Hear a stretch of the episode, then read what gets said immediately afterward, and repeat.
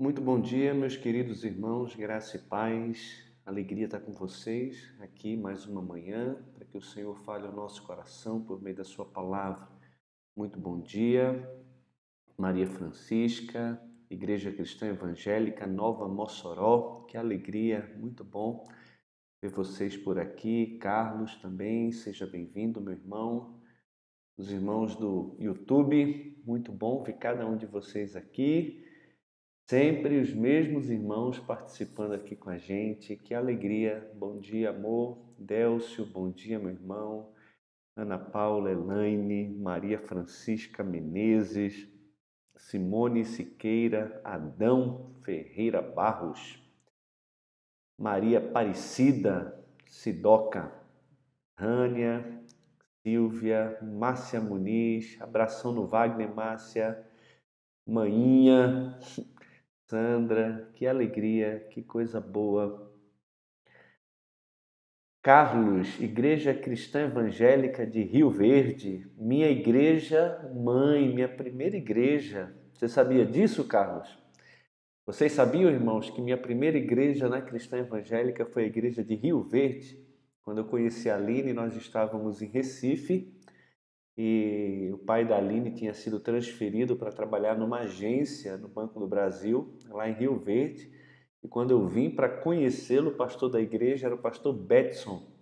E o pastor Betson, sem nem me conhecer, me convidou para pregar na igreja de Rio Verde. Até hoje eu me lembro do sermão que eu preguei, meu primeiro sermão que eu preguei ali em Rio Verde, foi em 1 Coríntios capítulo 12, sobre a importância do corpo de Cristo.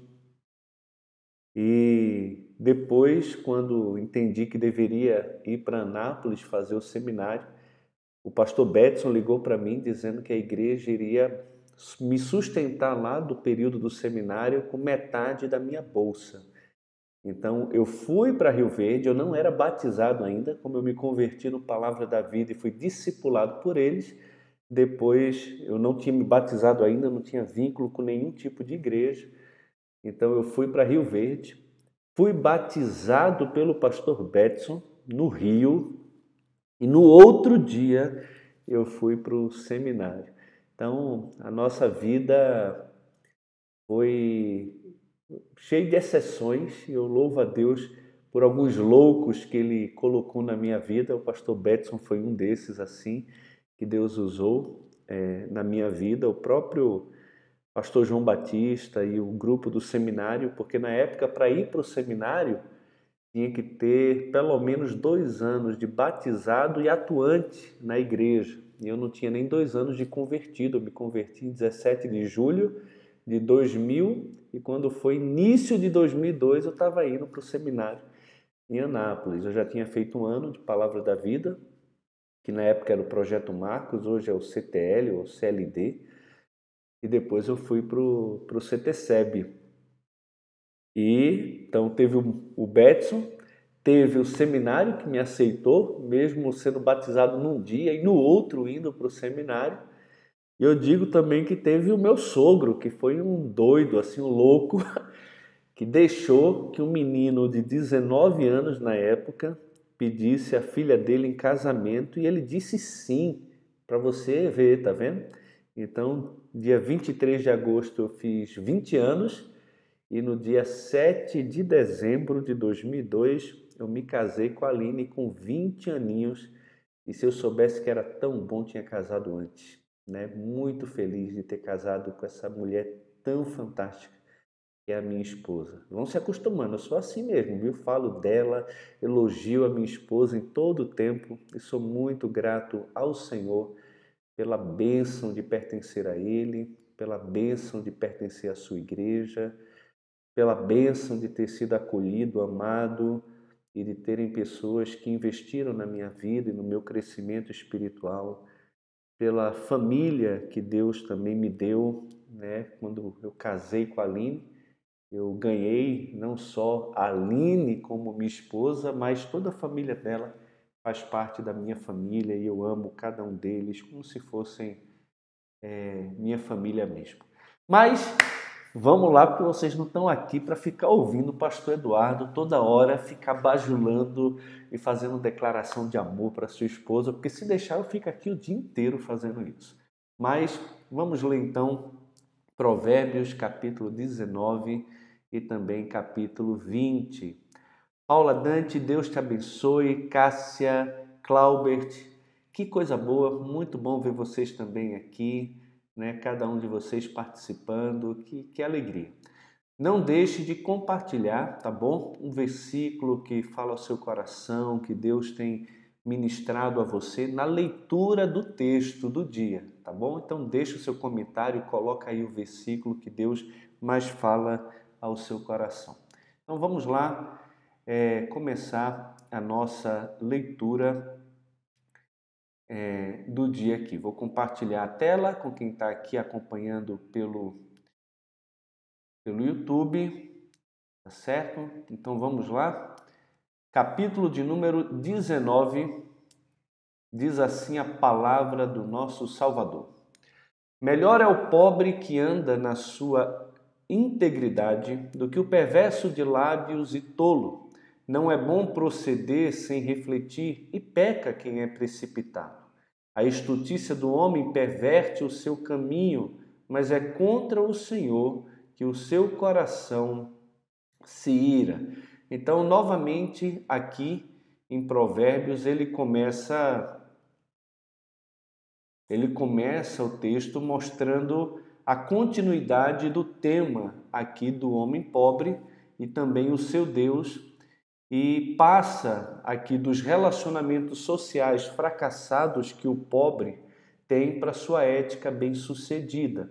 E usando um provérbio do tipo aqui melhor do que, que a gente já viu também em alguns capítulos anteriores, ele afirma que a caminhada impecável da pessoa pobre nos ensinos do seu mestre sábio, apesar das desvantagens sociais que esse pobre tem, né, é uma situação melhor do que ser um mentiroso.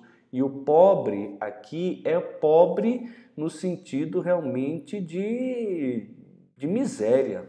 Né? E ele está dizendo que a estutícia do homem perverte o seu caminho, mas é contra o Senhor que o seu coração ele se ira. Ele está falando de muitas questões aqui relacionadas ao pobre e à opressão que o pobre sofre por meio de pessoas de lábios é, mentirosos que agem sem refletir, que não levam em consideração o juízo de Deus e aquilo que Deus traz como recompensa das atitudes é, dos homens. Então ele diz o seguinte, a partir do versículo 4: As riquezas multiplicam os amigos, mas ao pobre o seu próprio amigo o deixa. A falsa testemunha não fica impune, e o que profere mentiras não escapa. Ao generoso muitos o adulam, e todos são amigos do que dá presentes. Se os irmãos do pobre o aborrecem, quanto mais se afastarão dele os seus amigos? corre após eles com súplicas, mas não os alcança. Então, o que é que a gente tem aqui do versículo 4 ao versículo 7? Que a rique... ele vai tratar sobre riqueza e também os companheiros no tribunal. O verso 6, que diz que ao generoso muitos o adulam e todos são amigos do que dá presente, desenvolve o conceito que a gente encontra ali no versículo 4, né, logo na primeira parte, que as riquezas multiplicam os amigos. E essa riqueza atrai falsos amigos. E o verso 7, né, o conceito do versículo 4, na segunda parte, de que os pobres perdem até os seus amigos mais íntimos. Só que o que é interessante é que ele coloca o versículo 5 entre esses versículos, mostrando que a falsa testemunha não fica impune e o que profere mentiras não escapa. O quadro que temos aqui é de um pobre no tribunal, onde os seus próprios amigos são chamados para testemunhar em seu favor, porque sabem da verdade, da integridade do seu coração, da forma como ele caminha, só que os próprios amigos do pobre, para receberem presentes dos ricos, torcem a verdade em favor daqueles que o bajulam. E isso não está longe dos nossos dias e a gente vê em várias passagens das Escrituras, né, homens ricos pagando por falsas testemunhas que não levam em consideração o juízo de Deus, porque a falsa testemunha não ficará impune e o que profere mentiras não escapa. E isso está diretamente relacionado com o versículo 3 que diz que é contra o Senhor que o seu coração se ira, por quê? Porque o próprio Deus trará à tona esses feitos e julgará cada um segundo as ações que, que cometeu. Então, nesse caso, é muito melhor ser um miserável e um pobre que anda na integridade, na verdade, na sinceridade, do que você ter muito dinheiro e ser um homem perverso de lábios e também tolo. O que adquire entendimento ama a sua alma, e o que conserva a inteligência acha o bem. A falsa testemunha não fica impune, o que profere mentiras perece. Ao insensato não convém a vida regalada, quanto menos ao escravo dominar os príncipes. A discrição do homem o torna longânimo, e a sua glória é perdoar as injúrias.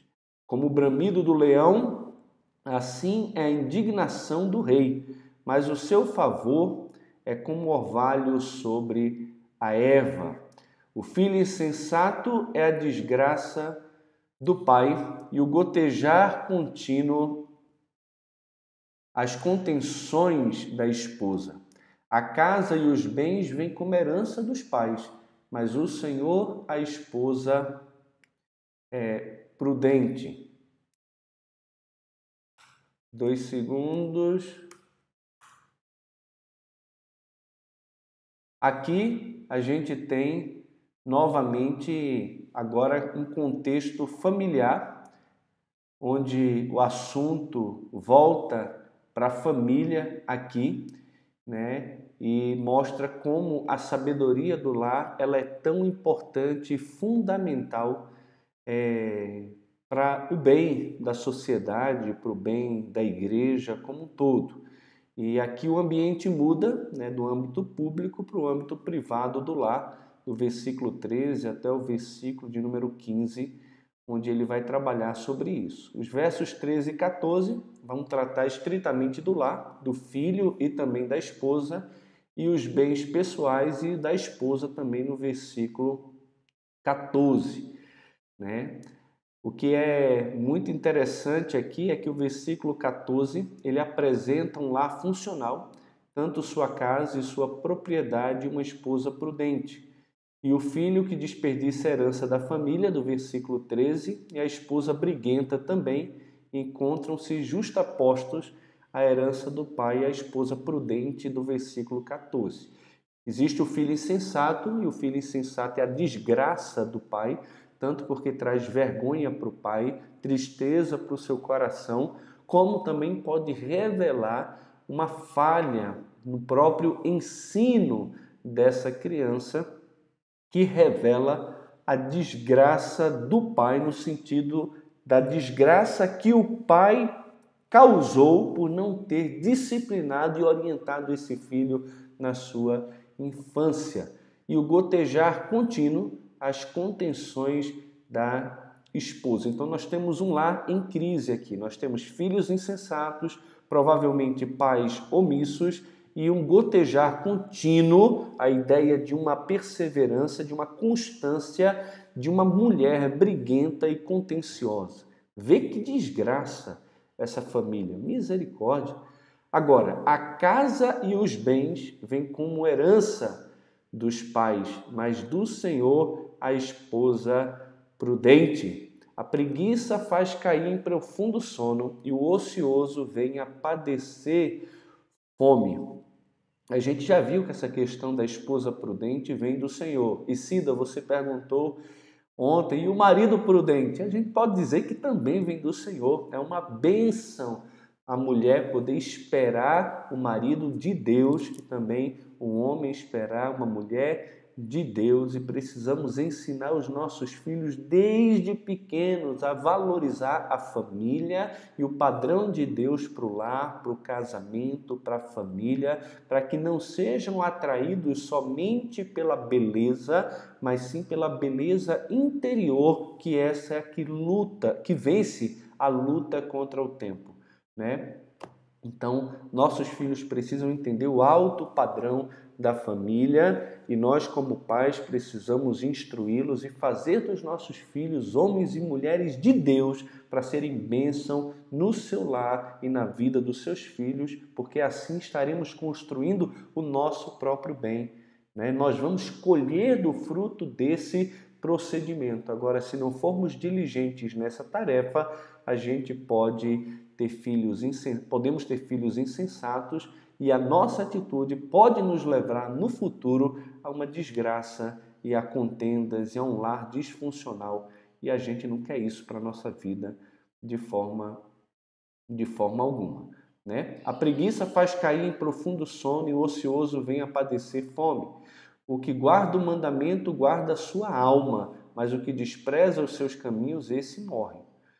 Quem se compadece do pobre é o Senhor empresta e este lhe paga o seu benefício. É interessante aqui esse texto, porque o Senhor recompensará a bondade para com o pobre, né?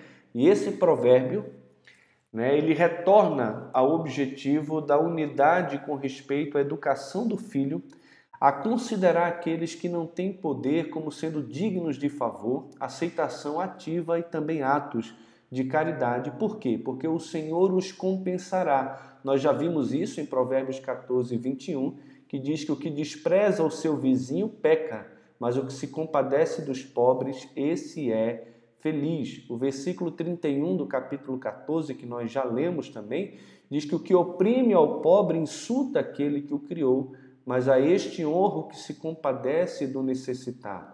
Provérbios 22, 9: O generoso será abençoado porque dá o seu pão ao pobre. Provérbios 28, 27: O que dá ao pobre não terá falta, mas o que dele esconde os olhos será acumulado de maldições. E o discípulo aqui ele se mostra totalmente diferente do povo em geral ao tomar partido do pobre, que de outro modo se encontra sozinho e também sem amigo, como a gente viu lá em cima. E isso aqui tem muito a ver com o ensino do próprio Senhor Jesus, que diz que nós devemos abençoar e fazer o bem àquelas pessoas que não têm como nos recompensar. Constantemente, nós precisamos nos lembrar dessa verdade, porque esses valores são bíblicos e isso é muito importante para nós, para o nosso crescimento espiritual e para refletirmos o caráter do nosso Deus. Castiga teu filho enquanto há esperança mas não te excedas a ponto de matá-lo. Um homem de grande ira tem de sofrer o dano, porque se tu o livrares, virás ainda a fazê-lo de novo. Admoestações aqui ao pai a disciplinar o seu filho e também o irascível. A disciplina aqui é colocado como algo que traz esperança, né? Castiga o teu filho enquanto há esperança. A palavra castiga aqui é a ideia de disciplinar, punir a fim de ganhar o controle ou impor a obediência. Lembre que fazer isso não deve ser com o foco autocentrado do pai que quer tanto respeito, admiração e honra por parte dos filhos, mas um pai que ama e que quer ver o filho sendo abençoado por Deus, porque aquele que obedece pai e mãe, que honra pai e mãe, o Senhor diz que vai abençoar a vida dele, vai prolongar os seus dias na terra e que tudo vai bem na vida de um filho que obedece e honra os seus pais. Então o foco tem que estar na glória de Deus, em obediência ao mandamento e no bem que isso vai trazer ao filho. Os pais psicologicamente saudáveis, eles não têm um desejo consciente de matar os seus filhos, mas se não empregam os meios de repreensão verbal concedidos por Deus para evitar atos de estutícia e a disciplina física também para evitar a sua repetição, eles acabam se tornando involuntariamente participantes do pior de todos os castigos, que é a morte do filho. Provérbios 5, 23 diz que ele morrerá pela falta de disciplina e pela sua muita loucura, perdido cambaleia. Os filhos esperam por parte dos pais limites e disciplina, porque isso traz esperança para eles. A vida deles depende disso. O provérbio pressupõe tanto que a estutícia está ligada ao coração da criança, quanto que a vara da disciplina a afastará dele. Em Provérbios, a disciplina é sempre baseada no amor e nunca numa intenção de causar dano ao filho, mas sempre em amor e nunca com ódio no coração, sempre com amor. E quando, pastor, temos que disciplinar os filhos? Cedo. O pai que ama o filho, cedo o disciplina. Cedo é cedo, tá? Então é bem cedo mesmo. E aí vai de pai para pai, mas no nosso caso sempre foi muito, muito cedo. Né? Então vamos lá. Ouve o conselho e recebe a instrução para que sejas sábios nos teus dias por vir. Muitos propósitos há no coração do homem, mas o desígnio do Senhor permanecerá. É a vontade de Deus que prevalece sempre prevalecerá na nossa vida. E louvado seja Deus por isso, porque Ele não faz sempre aquilo que é a minha vontade ou a sua vontade, mas a vontade dele. O que torna agradável o homem é a sua misericórdia. O pobre é preferível ao mentiroso, novamente. O temor do Senhor conduz à vida, aquele que tem ficará satisfeito, e mal nenhum o visitará. O preguiçoso mete a mão no prato e não quer ter o trabalho de levar a boca. Olha que coisa, novamente já vimos isso, né? Ele caça, mas não assa a caça. Ele começa a comer, ele mete a mão no prato, ele fez o prato, ele mete a mão no prato, mas não quer levar a colher na boca, ele não termina aquilo que ele começou e muitas vezes nós somos pegos nisso aqui. Eu sou pego nisso, eu estou confessando o meu pecado. Às vezes eu começo coisas, eu não termino as coisas que eu me proponho a fazer e isso me dá uma tristeza enorme. Muitas vezes eu me pego sendo preguiçoso. E eu acredito que isso é um pecado só meu. Nenhum de vocês é preguiçoso em nada. Né? Vocês sempre terminam o que começam, são diligentes, tomam iniciativa e por aí vai. Eu luto com isso aqui. Às vezes eu preciso de alguém que, opa, vamos lá, vamos lá, vamos lá e manter a rotina né, e a disciplina para continuar fazendo aquilo que começou. Isso é muito importante para o nosso próprio crescimento e para abençoar a vida das pessoas que estão à nossa volta. Quando ferires ao escarnecedor, o simples aprenderá a prudência. Repreende o sábio e crescerá em conhecimento. O que maltrata seu pai ou manda embora sua mãe, filho é que envergonha e desonra. Filho meu, se deixas de ouvir a instrução, desvi, desvi, desviar-te-ás das palavras do conhecimento. A testemunha de Belial escarnece da justiça, e a boca dos perversos devora a iniquidade. Preparados estão os juízos para os escarnecedores e os açoites para as costas dos insensatos. Capítulo 20. O vinho é escarnecedor e a bebida forte alvo roçadora. Todo aquele que por eles é vencido não é sábio.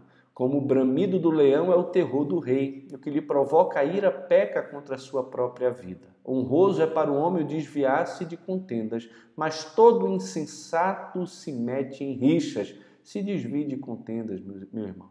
O preguiçoso não lavra por causa do inverno, pelo que na cega procura e nada encontra. Novamente o preguiçoso entrando em cena aqui. O inverno está chegando, então não adianta lavrar. É, vai nessa. Como águas profundas são os propósitos do coração do homem, mas um homem de inteligência sabe descobri-los. Então não devemos olhar somente para o comportamento, mas para o coração, para aquilo que está por trás do coração eu e você precisamos de sabedoria de Deus para tentar descobrir os propósitos do coração dos nossos filhos, entender o coração da nossa esposa, a esposa entender o coração do marido, a mente, aquilo que está por trás daquilo que se faz, como se pensa, qual a cosmovisão. Tente trazer à tona, faça perguntas sábias, isso é muito importante. Muitos proclamam a sua própria benignidade, mas o homem fidedigno, quem o achará? O justo anda na sua integridade, feliz lhe são os filhos depois dele. Assentando-se o rei no trono do juízo, com seus olhos dissipa todo o mal. Quem pode dizer: Purifiquei meu coração, limpo estou do meu pecado? Dois pesos e duas medidas, uns e outras, são abomináveis ao Senhor. Quem pode dizer: Purifiquei o meu coração, estou limpo do meu pecado? Eu posso dizer isso não porque eu sou bom, mas porque Jesus é bom e morreu na cruz por mim. Todo aquele que nele crê não é mais julgado, mas passou da morte para a vida. E a Bíblia diz que se confessarmos os nossos pecados, ele é fiel e justo para nos perdoar os pecados e nos purificar de toda a injustiça. Então hoje eu posso dizer, eu tenho meus pecados perdoados não pelos meus méritos ou porque eu sou bom, mas porque Jesus é bom e morreu na cruz em meu lugar. Louvado seja Deus por isso.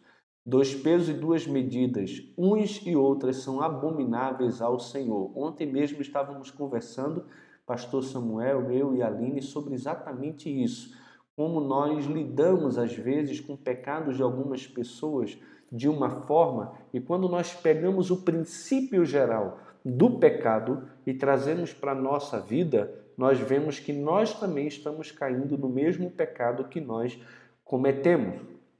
Então, isso aqui é muito simples. Eu vou dar um pequeno exemplo. Tem gente que critica o outro porque fuma, ou porque bebe, ou porque, sei lá, tem algum tipo de vício, né? Mas às vezes nós somos viciados em açúcar. Outros são viciados em comer demais, são glutões e outros são viciados de uma outra forma, outros não conseguem passar um dia sem tomar um café, que a cabeça já começa a doer. Tentam parar de tomar café, de tomar refrigerante, de tomar açúcar, que também são drogas e fazem mal ao corpo, e não conseguem. Mas são rápidos em julgar aqueles crentes que, mesmo depois de convertidos, não conseguem abandonar a dependência da nicotina Alguns têm dificuldade de largar completamente a dependência do álcool. E o processo de santificação na vida deles não é diferente também da minha vida. Um é dependente de uma, de uma questão, de um, do álcool ou da nicotina, o outro é dependente do açúcar. Né? Então, isso deve trazer para a gente sempre muita humildade e sabedoria na forma de falar, buscando sempre em Deus a direção. Agora, o padrão para repreensão não é a minha vida, é a palavra de Deus. É sempre as Escrituras que devem nos nortear. Mas a humildade deve preceder todo tipo de aconselhamento e repreensão. Nós já conversamos isso aqui. Você vai repreender alguém ou vai ajudar alguém nesse processo de santificação. Lembre que você tem que usar a mesma vara de medir e a mesma medida que você mede. O outro você tem que usar para medir a si mesmo, tá? Então, olhe para você, olhe para as suas fraquezas, considere o princípio e não o pecado em si, e você vai ver que você não é melhor do que ninguém. E tanto ele quanto você precisam da graça e da misericórdia de Deus para caminhar na direção de Cristo e procurar dia após dia ser mais parecido com o Senhor. Vamos lá. Até a criança se dá a conhecer pelas suas ações, se o que faz é puro e reto. O ouvido que ouve, o olho que vê, o Senhor os fez, tanto um como outro. Não ames o sono para que não empobreças, abre os olhos e te fartarás do teu próprio pão.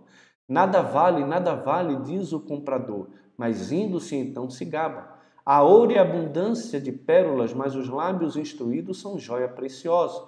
Tome-se a roupa aquele que fica por fiador de outro, e por penhor aquele que se obriga por estrangeiros. Suave é um homem e o pão ganho por fraude, mas depois a sua boca se encherá de pedrinhas de areia. Os planos mediante os conselhos têm bom êxito, faze a guerra com prudência. O mexeriqueiro revela o segredo, portanto, não te metas com quem muito abre os lábios. Aquele que fofoca de outro para você vai fofocar de você para outro. Toma cuidado com gente que fala demais. A quem amaldiçoa seu pai ou a sua mãe, apagar-se-lhe-á a lâmpada nas mais densas trevas. A posse antecipada de uma herança, no fim, não será abençoada. Não digas, vingar-me-ei do mal. Espera pelo Senhor e ele te livrará. Ele é quem é o vingador. Dois pesos são coisas abomináveis ao Senhor. A balança enganosa não é boa. Não tente tirar lucro das pessoas de forma desonesta. Ter lucro das pessoas. Os passos do homem são dirigidos pelo Senhor. Como, pois, poderá um homem entender o seu caminho? É Deus que dirige os nossos passos. Louvado seja Deus por isso. Laço é para o homem o dizer precipitadamente, é santo, e só refletir depois de fazer o voto. Então tome cuidado, tome cuidado. O rei sábio joeira os perversos e faz passar sobre eles a roda. O espírito do homem é a lâmpada do Senhor, a qual esquadrinha todo o mais íntimo do corpo. Amor e fidelidade preservam o rei, e com benignidade sustém ele o seu trono. O ornato dos jovens é a sua força, e a beleza dos velhos as suas cães. Os vergões das feridas purificam do mal, e os açoites o mais íntimo do corpo. E assim terminamos a leitura do nosso capítulo. O Carlos está perguntando aqui para a gente, pastor, e o julgo desigual? Qual é a melhor maneira de conduzir isso na vida conjugal? A questão do agir de Deus, do agir do diabo e do homem, vejo isso é uma grande dificuldade para discernirmos. Então, Carlos, a Bíblia fala para a gente não entrar em julgo desigual com os incrédulos, né? Porque não existe harmonia entre a luz e as trevas, entre o crente e o ímpio, entre Cristo e o maligno. Nós precisamos sempre buscar de Deus a direção e esperar nele a esposa prudente para que nós tenhamos um lar abençoado, onde tanto o homem quanto a mulher também possam ter a mesma visão de reino, a mesma visão espiritual, que tendo sido alcançados pela graça, experimentado a ressurreição de Jesus nas suas vidas, possam juntos buscar as coisas do alto, pensar nas coisas do alto e alimentar a expectativa de se encontrar com aquele que se manifestará do alto. Quando um crente, realmente crente, se une a uma pessoa que tem outra fé ou que não participa dos valores do reino, dificilmente esse lar vai conseguir glorificar a Deus e refletir a sua glória, que é o propósito do casamento, que é o propósito da família. Agora, o que acontece é que às vezes existe o casamento, houve a união conjugal e um dos cônjuges se converte. E agora você tem um crente e um incrédulo morando na mesma casa, com valores diferentes, com pensamentos diferentes, cosmovisão diferente, mas a Escritura nos diz em 1 Coríntios 7 que aquele que está casado com um incrédulo, que aceita estar casado com ele, que não se separe, mas que santifique a sua esposa ou seu marido pela presença ali da influência cristã no lar. E nesse caso também serve para os filhos né? no caso da esposa ou do marido que é crente, que está casado com alguém que não é crente, o cristão deve ser uma influência ativa na vida dos seus filhos, ao ponto de conduzi-los a Cristo, como a gente vê Eunice fazendo com Timóteo e grandes mulheres de Deus e homens de Deus também conduzindo seus filhos ao conhecimento do Senhor.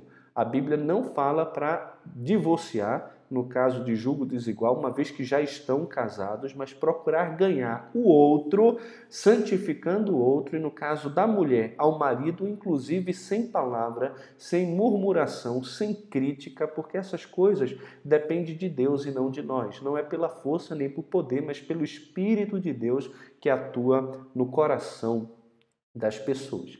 Né? Então, agora, isso deveria ser ensinado desde cedo nas igrejas né, com curso com os pais, com instrução aos pais sobre o valor da família. E os jovens e adolescentes deveriam aprender desde cedo as bases da família, a importância da santificação, da pureza e o amor ao cônjuge que Deus já tem reservado para cada um deles. A Bíblia vai dizer que a mulher virtuosa ela faz bem ao seu marido todos os dias da sua vida. E os nossos jovens e adolescentes precisam aprender que devem amar desde já o seu futuro cônjuge, se mantendo puro e fiel ao Senhor. É pureza ao Senhor, pureza ao ensinamento dos pais, ensinamento cristão e pureza ao futuro marido ou à futura esposa. Queria ficar conversando mais, mas o nosso tempo aqui encerrou. Até 10h30 é o nosso compromisso, já são 10h34. Mas que Deus em Cristo abençoe muito a vida de vocês. Uma alegria sempre estar com os irmãos aqui, compartilhando da palavra e também dessas reflexões. Que Deus em Cristo nos abençoe e que nos ajude dia após dia a glorificar o seu nome. Vamos orar? Querido Senhor, muito obrigado mais uma vez por esse dia. Bendizemos o teu nome, que é maravilhoso, santo, excelso, e nada se compara a ti, a tua pessoa, a tua palavra. E nós somos gratos porque o Senhor enviou seu Filho ao mundo para morrer numa cruz em nosso lugar, e todo aquele que nele crê não morre eternamente, mas tem a vida eterna. E nós temos a vida eterna, e a nossa alma está segura em Cristo, e nós nos alegramos nisso. Obrigado pela sabedoria que encontramos em Provérbios, pela instrução que recebemos, pelo caminho de vida que a tua palavra nos conduz, nos ajuda a aprender dia após dia com o Senhor e aplicarmos o conhecimento e assim demonstrarmos verdadeira sabedoria. Sei com cada irmão, com cada família, abençoa o trabalho de cada um de nós, sustenta os nossos lares, abençoa o nosso país e o mundo. Nos livra, Senhor, dessa pandemia. Essa é a nossa oração no nome de Jesus. Amém. Deus em Cristo abençoe muito a vida de cada um dos irmãos. Esse é o meu desejo e a minha oração. Um abraço.